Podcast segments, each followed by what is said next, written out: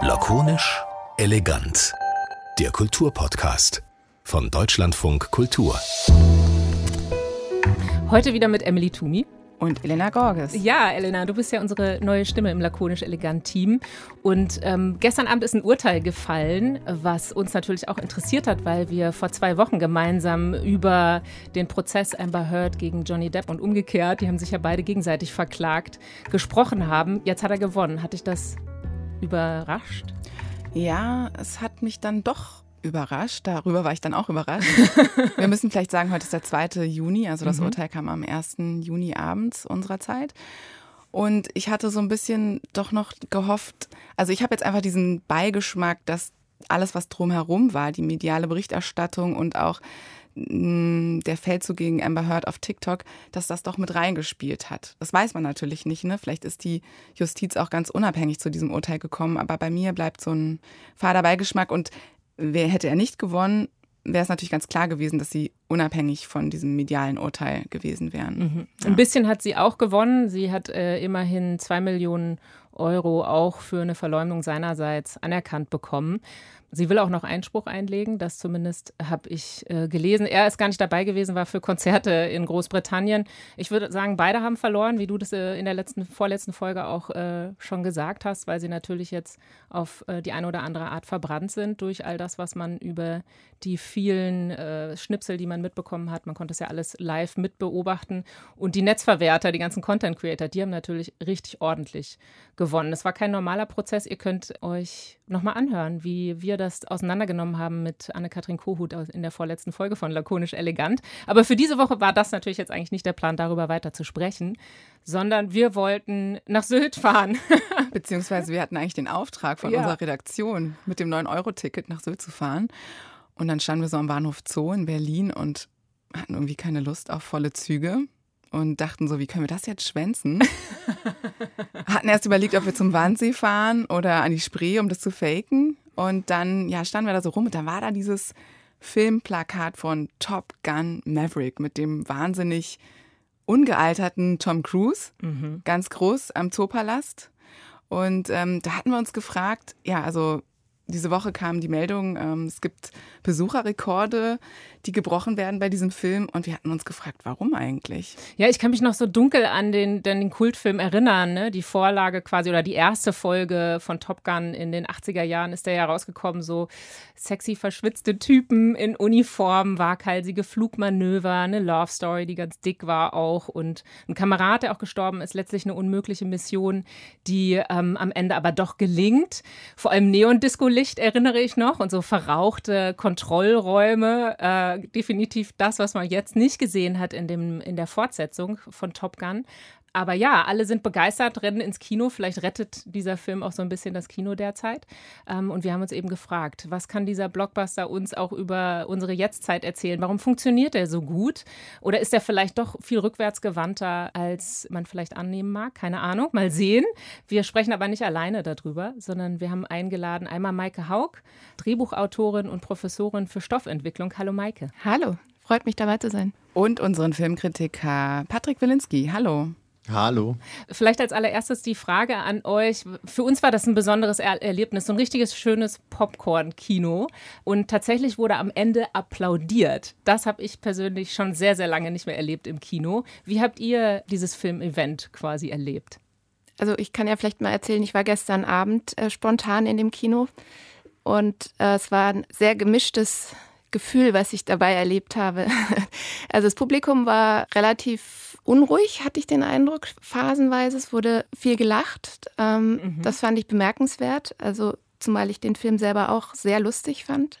Applaudiert wurde nicht. Es war eher so eine Mischung aus Verwunderung und äh, Faszination, was dieser Film macht oder was er mit mir gemacht hat auch. Ähm, aber vielleicht will Patrick auch erst mal sagen, was er erlebt hat, als er im Kino war. Ja, ich hatte das Privileg, den Film bei den Filmfestspielen von Cannes zu sehen, wo der Film ziemlich groß empfangen worden ist, was ja auch Teil der weltweiten Promo war. Der Film hatte seine Premiere in Amerika schon, aber in Cannes wollte man den Film jetzt der ganzen Welt zeigen und Tom Cruise hat eine Masterclass vorneweg bekommen, zwei Stunden Interview mit ihm vor ausverkauftem Haus. Und es wurden Fighterjets über den Himmel gejagt. Darüber wurden ja schon berichtet, wie äh, unangemessen das war, weil da auch viele ukrainische Journalisten waren und auch ukrainische Filmteams, die plötzlich total Angst hatten, als er über der Croisette, wo die Leute am Strand liegen, diese Fighterjets über das Kino fliegen. Auf der Croisette, dieser langen Flaniermeile, war auch so ein großer, ja, so zehn Meter großer Fighterjet-Helm aufgebaut. Über ihn war so ein Bildschirm reingelassen, wo man alte Szenen aus dem Film gesehen hat. Also man hat schon gesehen, in was für einer Verwertungsspirale man sich da befindet. Und in diesem Umfeld habe ich den Film gesehen. Es wurde auch geklatscht, aber das ist in Cannes gar nicht ungewöhnlich, weil äh, sich da vor allem das, das Fachpublikum auch immer wieder so äußert. Das wollen übrigens ja auch immer die ganzen Verleiher und Presseagenten, weil das ja ein guter Indikator für sie ist, wie der Film angekommen ist oder nicht. Und ich persönlich, ich hatte ziemlich viel Spaß bei dem Film, aber ich sage auch, ich habe ihn relativ schnell danach wieder vergessen. Okay, wir haben den also alle gesehen, den Film, aber vielleicht der ein oder die andere Hörerin noch nicht. Deshalb würde ich ganz gerne nochmal die Story kurz umreißen, die ist relativ schnell erzählt. Also Ausnahmepilot Captain Pete Maverick Mitchell, den man schon natürlich aus Top Gun 1 kennt. Tom Cruise ist inzwischen Testpilot und schrottet ein Flugzeug, weil er versucht, äh, das auszureizen, wie schnell das fliegen kann, so ein Überschallflugzeug. Und ähm, deshalb, weil das irgendwie sehr teuer ist, dieses Flugzeug, soll er in Ruhestand versetzt werden, wird dann aber doch nochmal abkommandiert zur Elite-Flugschule Top Gun und soll dort nun Ausbilder sein für eine Gruppe von Absolventen. Jeder hier zählt zu den Besten, die es gibt. Wer soll uns noch was beibringen?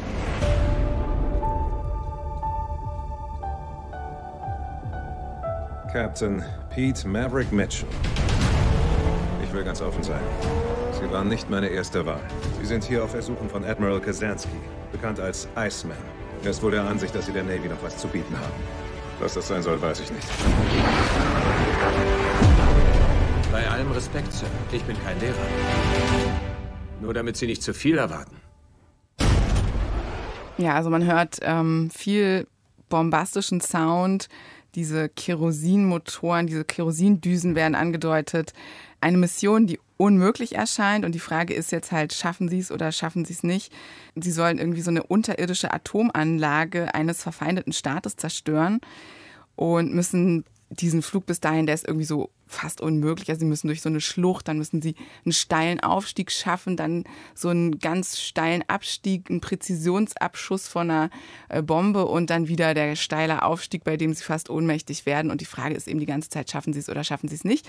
Und ähm, ja, die Frage an euch jetzt, äh, Maike und Patrick, ist das so ein perfekter Blockbuster, in dem wir mitgenommen werden auf so eine Heldenreise und ja, dieses, ähm, du kannst alles schaffen, nochmal da auf der Leinwand erzählt bekommen?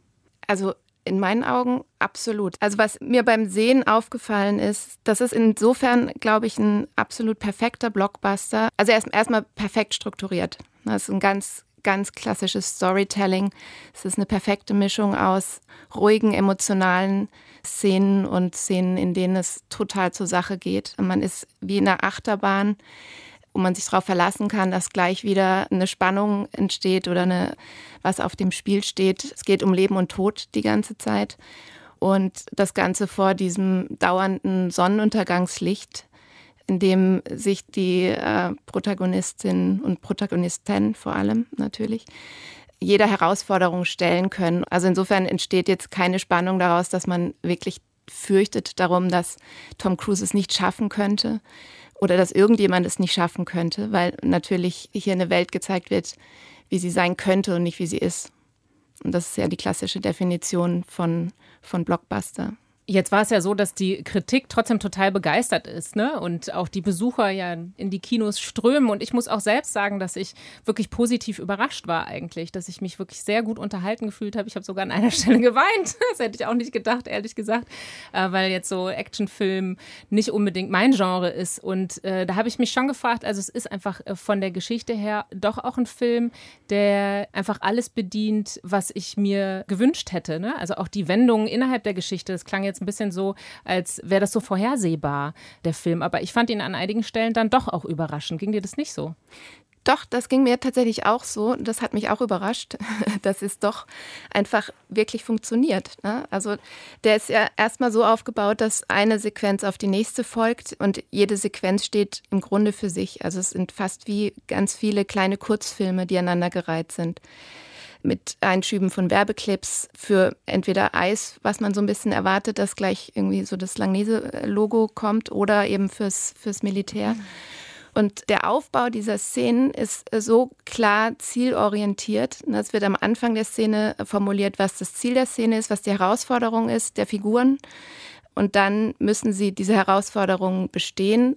Und es gibt natürlich immer Hürden, die kaum zu bewältigen sind und die dann sozusagen nur aufgrund der besonderen Fähigkeiten der Figuren ähm, geschafft werden. Und da entsteht zwangsläufig eine Spannung. Und mir ging es auch so. Ich habe gelacht wider Willen. Ich habe auch geweint wider Willen.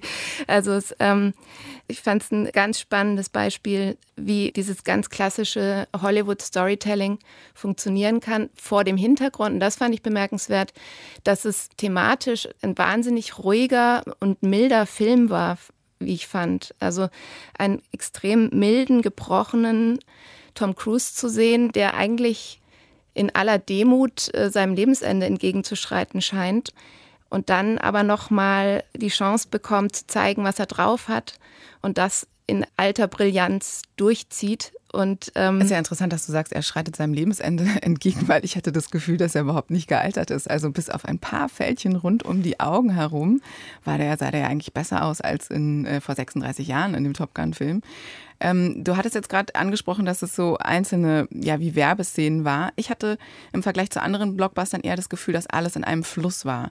Also zum Beispiel beim letzten James Bond hatte ich wirklich immer das Gefühl, das sind so einzelne Elemente, die für den internationalen Markt zusammengestellt worden sind, die Sets, die, die Drehorte, aber auch die Elemente der Geschichte haben für mich überhaupt keinen keinen Fluss ergeben. Und mich würde jetzt mal äh, interessieren, ähm, Patrick, ähm, ob dir das auch so ging. Also du guckst ja wahnsinnig viele Filme auch und auch viele Blockbuster. Hattest du jetzt in dem Fall das Gefühl, die Story ergibt einen Fluss, so einen Strom, man, man ist im, im Sessel festgeklebt und zittert mit? Oder hattest du eher so, hast du innerlich auf die Uhr geguckt, wann jetzt die ruhige und wann jetzt die äh, aufregende Szene kommt? Nee, also das ist schon ein Fluss, den der Film erzeugt. Das ist zum einen, wie du schon beschrieben hast, oder wie ihr alle eigentlich beschrieben habt, dass man immer folgen kann. Ja, das ist kein Film, der auf Verwirrung setzt. Allein die Mission, die ja sehr einfach eigentlich ist, die auch so ein bisschen geklaut ist aus Star Wars A New Hope, wo es auch darum geht, den Todesstern zu zerstören gegen so eine ganz kleine Luke, in die man treffen muss. Das ist ja eins zu eins übernommen. Aber diese Mission ist so leicht und wird trotzdem dreimal eins zu eins wiederholt in diesem Film, sodass jeder, der im Kino eventuell auf Toilette war während der ersten beiden Male, noch einmal mitbekommt, worum es gleich im Finale in der letzten halben Stunde gehen soll. Da sieht man wieder, wie Hollywood echt an alle denkt. Auf der anderen Seite muss ich ja sagen, das ist ja ein Sequel. Also wir haben es ja hier nicht, also es ist zwar auch funktioniert für Leute, die den ersten Teil nicht gesehen haben, aber dieser Fluss funktioniert, wie ich finde, noch viel besser, wenn man daran denkt, was im ersten Teil eigentlich passiert ist. Denn diese, ja, der emotionale Bogen der Figur von Tom Cruise ist ja, dass er hier zu einer Art Ersatzvater wird. Ne? Er hat im ersten Teil einen Freund verloren durch wahrscheinlich einen Fehler oder beziehungsweise einen Fehler, den er sich selber zukreidet. Er hat Schuldgefühle und versucht jetzt dem Sohn dieses Freundes irgendwie zu helfen oder an der Seite zu stehen, Vater zu sein. Und ich glaube, damit hat er für mich ziemlich stark bekommen, weil diese emotionale Komponente ist auch gar nicht so sehr aufdringlich da gezeigt. Das funktioniert auch ziemlich gut. Ich würde übrigens auch sagen, dass ich es etwas schade finde, dass Tom Cruise gar nicht so sehr mit seinem Alter spielt. Also wenn man sich überlegt, wie, keine Ahnung, Clint Eastwood hier bei Space Cowboys immer gesagt hat, ah, die Knochen, die da brechen, sind auch wirklich meine eigenen Knochen. Also das Spiel mit dem eigenen Alter, das ist ihm ziemlich fremd. Ja? Man muss auch dazu sagen, dass Tom Cruise hier diese Fighter Jets wirklich fliegt. Und deshalb noch mein zweiter Punkt, das ist ja ein seltsamer Blockbuster, weil er mal nicht mit Superhelden uns konfrontiert oder ganz viel Millionen Geld in CGI-Effekte und Dinosaurier entstehen lässt oder Lichtschwerter auf uns äh, hetzt. Das ist ein Film, wo wirklich echte Menschen echte Maschinen bedienen.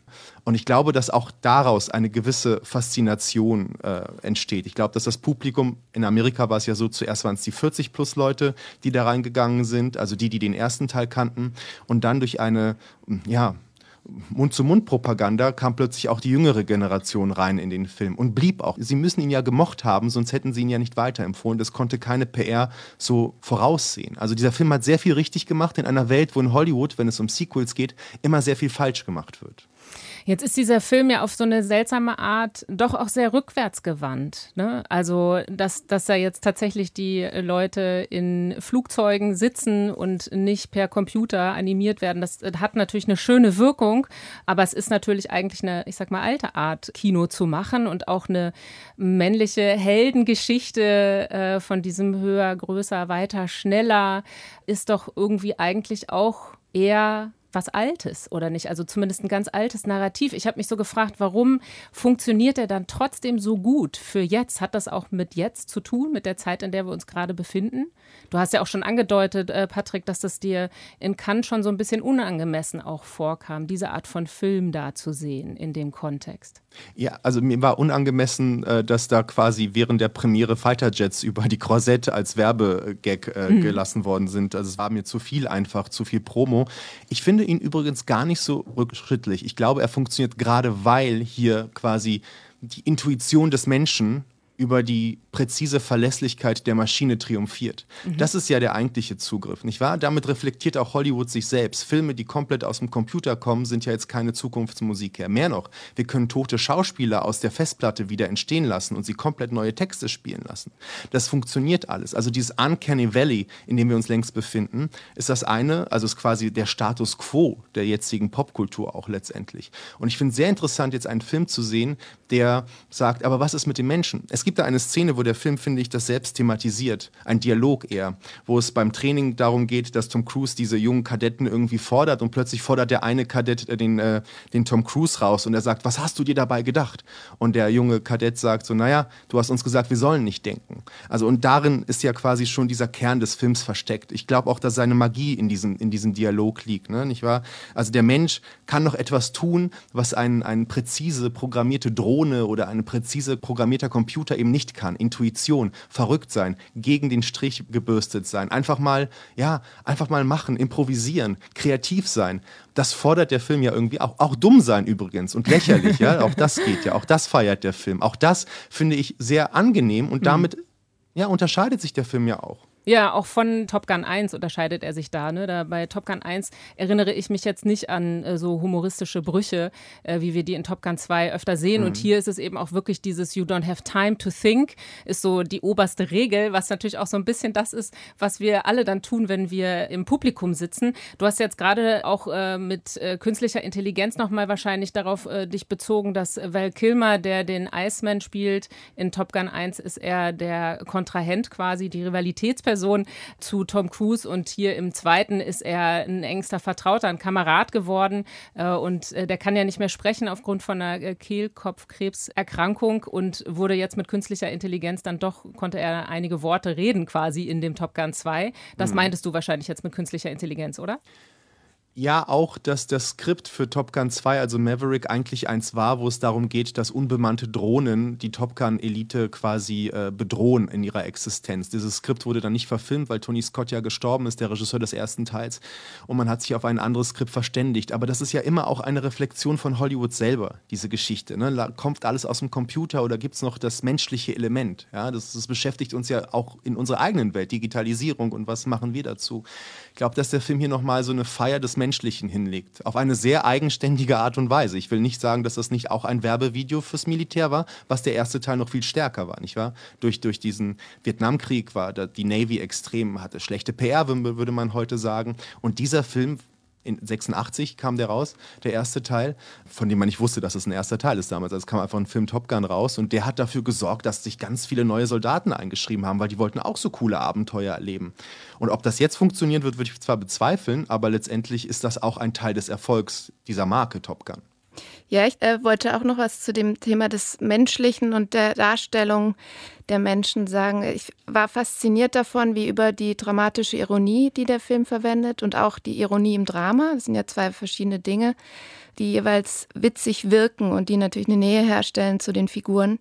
Äh, einerseits extrem die Figuren menschlich erscheinen lassen und uns den Eindruck geben, wirklich ganz nah dran zu sein und dabei zu sein und mitzuschwitzen und mit ohnmächtig zu werden, fast, wenn wir auf G9 zugehen. Und gleichzeitig ist interessant, dass das doch, also dass es doch eigentlich eine weitestgehend konfliktfreie, abstrakte Welt ist, die da erzählt wird. Ne? Also es, es gibt gerade, also ich fand bemerkenswert, dass der Feind, der hier beschrieben wird, als völlig abstrakter Schurkenstaat bezeichnet wird und nicht, also zu keinem Zeitpunkt näher definiert wird, wer eigentlich der Feind ist.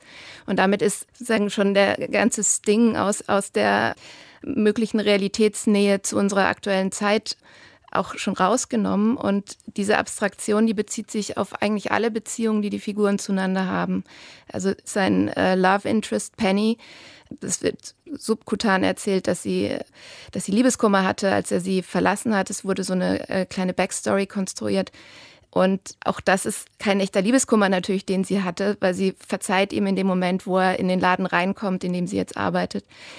Und diese ständige Überhöhung einerseits äh, der Figuren und Idealisierung äh, in Kombination mit, ähm, mit der doch hochglanzpolierten Menschlichkeit, die, die fand ich äh, wirklich frappierend. Ich weiß nicht, wie euch das dabei ging. Ja, mir ging es ähnlich, aber ich würde ganz gerne nochmal auf das zurückkommen, was du anfangs gesagt hast, dass du so von dem ja, ganzen militärischen, der Verherrlichung des Militärischen ähm, abgeschreckt warst, so habe ich dich verstanden. Und der Frage, ist das jetzt rückwärts gewandt oder nicht? Beziehungsweise zu dem, was du gerade gesagt hast, dass dieser Feind eigentlich total abstrakt bleibt. Ne?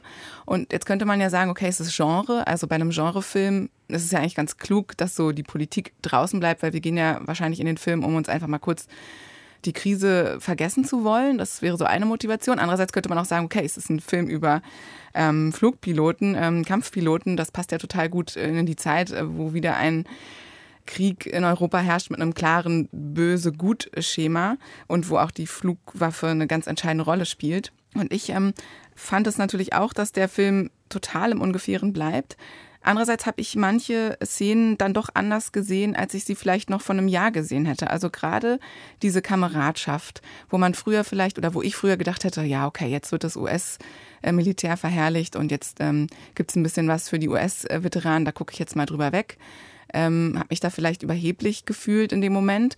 Und jetzt denke ich, wir sehen gerade im Ukraine-Krieg, dass diese Kameradschaft und diese Bereitschaft, selbst zu denken und ja auch sich mal gegen einen Befehl eines Vorgesetzten zu widersetzen, dass das ja anscheinend äh, eine ganz entscheidende Fähigkeit ist, die da auch in der Ukraine dazu beigetragen hat, dass ähm, die ukrainische Armee den Kampf um Kiew gewonnen hat. Also da hatte ich mich in dem Moment gefragt, ob vielleicht diese Werte, die ich immer als altmodisch undemokratisch, rückwärtsgewandt betrachtet hatte früher, ob die nicht vielleicht wieder en vogue sind, weil wir eben einen Krieg in Europa wieder haben.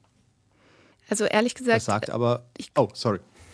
Ich wollte nur direkt zu der, zu der Frage, inwiefern Gerne. das Militär dargestellt wird, was sagen, weil ich das ehrlich gesagt nicht glaube, dass es in der Wirklichkeit so ist. Also ich kenne mich da jetzt nicht in der Tiefe aus, aber in meinem Verständnis funktioniert das Militär ganz strikt und klar hierarchisch und genau dieser Punkt, der vermittelt wird in dem Film, dass, dass du sozusagen, also als Maverick, als Einzelgänger, dass du einfach mal eben einen Multimillionen-Dollar-Jet klauen und gegen, gegen die Wand fahren kannst und ungestraft zurückgeschickt wirst in deinen Job und glänzen kannst, das ist ja nicht realistisch. Also es hat ja nichts mit der Wirklichkeit zu tun. Und dass Kameradschaft im Krieg wichtig ist, finde ich jetzt ist auch keine neue Erkenntnis, die der Film vermittelt.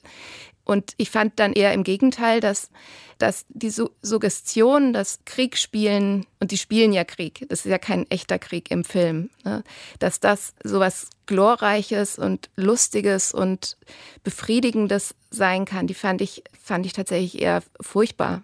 Gerade im äh, Hinblick auf die Bilder, die wir aus der Ukraine sehen, die mhm. eben beweisen, dass es das Gegenteil ist von dem, was uns da vorgespielt wird. Also ich würde teilweise zustimmen. Ähm, ich finde es interessant, weil bei mir ging es zum Beispiel so, dass einige Dialoge, die ich sicherlich vor dieser Erfahrung des Ukraine-Krieges einfach so an mir hätte vorbeirauschen lassen, plötzlich für mich absurderweise Sinn ergaben, wenn es dann um MiG-Fighter-Jet-Piloten geht. Dann habe ich plötzlich daran gedacht, stimmt, das waren doch die, die Jets, die Polen an die Ukraine liefern wollte über Rammstein. Plötzlich hatte ich da so eine Connex, dass ich quasi mich technisch ein bisschen in diesen Modellen auskenne, obwohl ich mich natürlich nicht in diesen Modellen auskenne. Also das war für mich dieser, ja, dieser Weg über die Realität Realität in den Film. Natürlich funktioniert der Film dadurch, äh, weil er so ungefähr ist und eigentlich eine Simulation ist von Welt, äh, wie ein Horoskop, nicht wahr, wo sich jeder wiederfindet irgendwie, weil es eben ungefähren bleibt. Ne? Die Feinde könnte jetzt der Iran sein oder China, sagt man natürlich nicht, weil man den Film verkaufen möchte nach China und in den Iran. Also es ist sehr gut, dass das so Phantome sind. Auf der anderen Seite würde ich natürlich sagen, also wenn es quasi um die Stimmung im Militär geht, ist das natürlich hohe Fiktion. Aber das, ist, das sind hier alles reale Fighterjets des jetzigen US-amerikanischen Militärs. Und ich glaube, dass man schon das Gefühl bekommt, hier gezeigt zu bekommen, was die denn können. Und nach dem Film könnte ich mir vorstellen, dass viele Länder noch mehr in die NATO wollen, weil man hat schon das Gefühl, dann kommt Tom Cruise und rettet uns. Die können es ja dann doch irgendwie. Und der Topos des Mavericks, das ist ja ein Topos des amerikanischen Films, den könnte man zurückführen auf den Westernhelden, ja, also der sich irgendwie an nichts hält, seine eigenen Regeln hat. Und am Ende ist immer der Spruch, ne, äh, frag nie um Erlaubnis, frag immer um Vergebung. Also tun, bevor man danach fragt und dafür am Ende sagen, ja, ich habe drei Häuser in Schutt und Asche gelegt, aber immerhin habe ich irgendwie die Mutter mit Kind gerettet.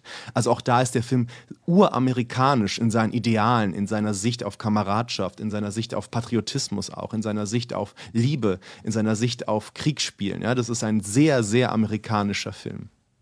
Und man muss vielleicht auch dazu sagen, dass die Navy und auch das Verteidigungsministerium sich das Recht vorbehalten haben, dieses Skript abzusegnen und auch den Schnitt. Also ich denke schon, dass es auch ein Rekrutierungsfilm ist.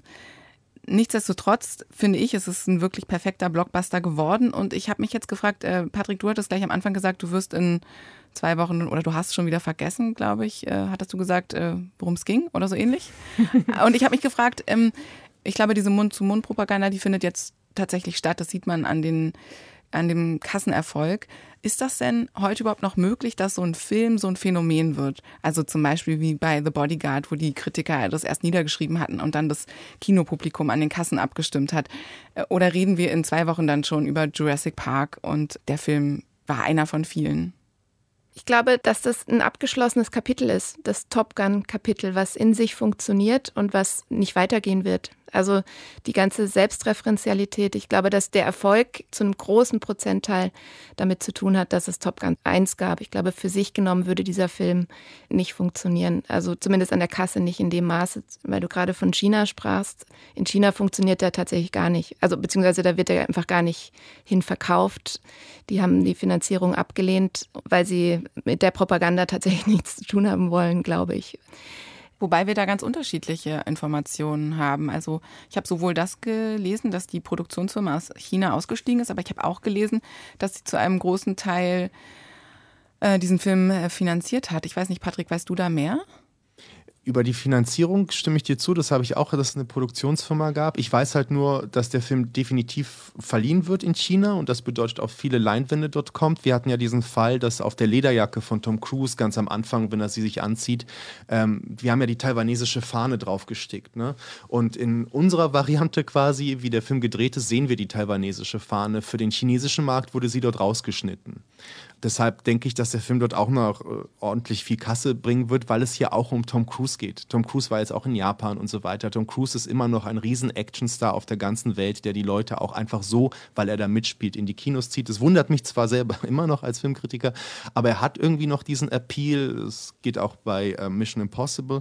Ich würde so ein bisschen ähm, widersprechen, wenn es darum geht, der Film funktioniert an der Kasse nur, weil es den ersten Teil gab, weil ich finde es auch schwierig, irgendwie vor Top Gun 1 als ersten Teil zu sprechen, weil 86, als er rauskam, hat niemand daran gedacht, da ein Sequel zu machen. Man hat diesen Film gemacht und haben alle weiter ihre Karrieren verfolgt. So. Tom Cruise hat in Cannes erzählt, dass zwar in den 90er Jahren viele Produzenten auf ihn zukamen und äh, gefragt haben, mach mal einen zweiten Teil, aber ihm gefielen die Ideen nicht, wie man das macht, weil das war ja die Rolle, die ihn berühmt gemacht hat. Ja, dann klebt man da so ein bisschen dran. Ja, das, ist, das bedeutet einem ja auch dann was in dem Moment. Und also die, die, die Altersstruktur in Amerika sagt ja zum einen ja, die erste Schicht der Zuschauer waren die 40 plus Leute, die mit dem ersten was anfangen konnten. Die zweite Schicht der Zuschauer waren aber 22-Jährige, die nicht wirklich auch den Kult dieses Films heute nachvollziehen, noch irgendwie sehen wollen. Der Film wird ja auch nicht wirklich in den Fernsehen oder so wiederholt in Amerika. Das heißt, es muss noch etwas anderes sein, was die Menschen da reinlockt. Und ich glaube, Hier liegt es daran, dass die Produktionsfirma Paramount extrem viel Geld, also die, das Doppelte der Produktionskosten, der Film hat 170 Millionen gekostet und das Doppelte dieser Kosten haben sie allein in die Vermarktung gesteckt. Das war ja ein Film, der vor Covid fertig war. Und durch Covid, die haben ihn zwei Jahre zurückgehalten. Das sind unfassbare Kosten, die man da auf sich nimmt. Die wollten ihn nicht streamen lassen.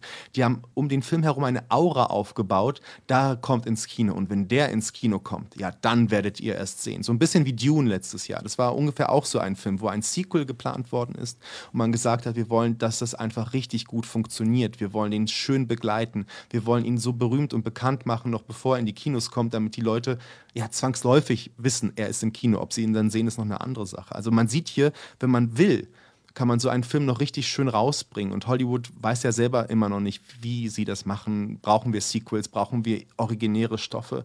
Und ich glaube, dass Maverick ihnen zeigen wird, wenn man es wirklich möchte, wenn man das nicht nur am Fließband produziert, sondern auch viel Energie reinsteckt in so eine Promotion, egal wie unglücklich ich sie jetzt finde, ethisch oder so, ähm, dass das auch funktionieren kann. Und funktionieren heißt ja in Hollywood vor allem, dass man damit Geld machen kann. Ja, dennoch ist doch der Film hochgradig selbstreferenziell. Also bis zu einem Grad, wo ich das, teilweise das Gefühl hatte, dass ich nicht mehr Maverick zuschaue, und, äh, sondern dass ich eben eigentlich ununterbrochen Tom Cruise zuschaue, wie er diese Rolle gestaltet und dass ich Well Kilmer zuschaue, wie er nochmal auftritt und also Figuren und Schauspieler quasi zu einem verschmelzen und was, glaube ich, auch ein, ein, Erfolgsrezept ist, also dass, dass es wirklich eine mhm. fast schon immersive Nähe herstellt, die aber, glaube ich, durchaus über die Selbstreferenzialität dieses ist ja fast ein Genre begründet worden, 86, als Top Gun rauskam. Ähm, und auf dieses Genre bezieht sich, glaube ich, dieser Film ganz, ganz stark und profitiert ungemein davon. Die Frage, die mir dann auch im Kopf bleibt, ist, Patrick sagte, es ist ähm, das gute Marketing. Und Maike, würdest du sagen, ist es ähm, der Film an sich, der diesen Erfolg ausmacht? Oder ist es vielleicht doch auch sowas Zeitgeistiges? Also entweder, dass wir uns von der Krise erholen wollen oder dass die Krise dass dieser Film auf irgendeine Art und Weise gut auf die Krisen unserer Zeit, also auch die, die Krise im Arbeitsleben, ne, dass, dass die Computer so alles komplex machen und, und, und dieser Film eben dieses Analoge anspricht, aber auch ähm, Zeitgeist im Sinne von, ähm, ja, wir haben gerade wieder einen Krieg. Also was ist es, was diesen Erfolg des Films ausmacht? Was ist der Faktor, der entscheidende Faktor? Ich glaube, dass es die Gemengelage ist. Also, dass wir natürlich nach zweieinhalb Jahren quasi Lockdown wieder ins Kino gehen können das hat einen große, äh, großen Anteil, glaube ich. Und dann bietet der Film einfach die perfekte Projektionsfläche für alle Bedürfnisse, die wir sozusagen jetzt so angestaut haben. Also wir haben Weite, wir haben äh, Sonnenuntergänge, wir haben starke Männer, die uns in jedem Moment retten können. Die sind aber eben nicht ungebrochen stark, sondern die bieten auch die bieten auch Verletzlichkeit und Schwäche. Die haben tatsächlich innere Konflikte, die sie austragen und lösen müssen. Es ist, glaube ich, einfach die perfekte Mischung aus allem, was wir gerade brauchen und, äh, und ein Heilsversprechen. Wobei ich sagen muss, dass bei den äh, Männlichkeitsbildern und äh, der Liebesgeschichte ich schon das Gefühl hatte, dass er da ein bisschen ja, rückwärtsgewandter funktioniert als Top Gun 1, weil wir in Top Gun 1 ja ganz viel so homoerotische äh, Szenen haben und äh, das hier komplett überhaupt nicht so ist. Also es gibt ganz, ganz am Schluss vielleicht mal so einen Moment, wo ich gedacht habe, ah ja, hier schimmert vielleicht so ein bisschen Homoerotik durch. Ansonsten ist es ein Film, der ja äh, gar nicht so funktioniert, sondern ähm, sehr heteronormativ ist und von der Art äh, der, des Love Interest, der Art, wie die Romanze erzählt wird, ist in Top Gun 2 auch viel braver und da ist es ja mehr so der Spatz in der Hand, die alte äh, Liebe, in die sich äh, Maverick wieder verliebt, während er in Top Gun 1 ja quasi nach den Sternen greift und die Ausbilderin, in die sich verliebt und äh, mit ihr eine, äh, eine Affäre beginnt.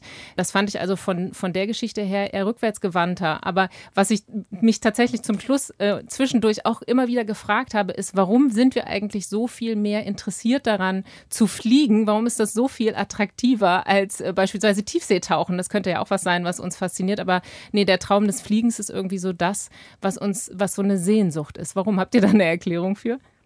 Also bei Maverick, also Kino ist ja Kinetik, ist ja Bewegung, ja, das ist ja der Gag, weshalb sich Kino jetzt von der Fotografie unterscheidet, ja, dass die Pferde plötzlich wirklich reiten.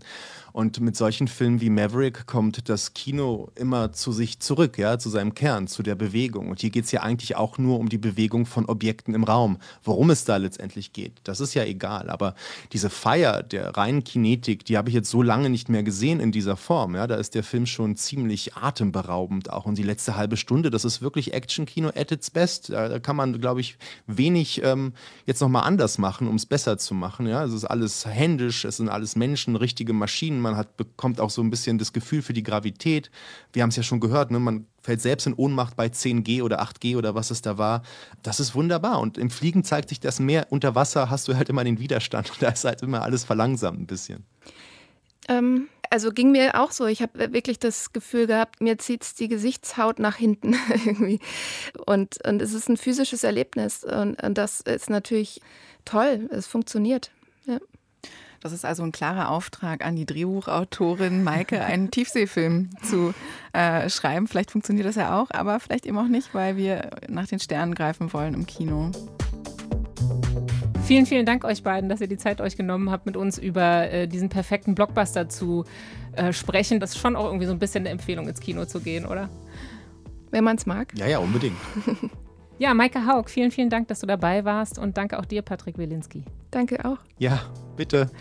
Ja, wenn ihr uns äh, schreiben wollt, könnt ihr das machen an lakonischelegant.deutschlandfunkkultur.de und wir sprechen uns dann in ein paar Wochen wieder. Du bist, glaube ich, schon nächste Woche wieder dabei. Genau. Und äh, ja, wir freuen uns über Feedback, Rückmeldungen, Mails und wenn ihr uns Likes gebt und uns weiterempfehlt.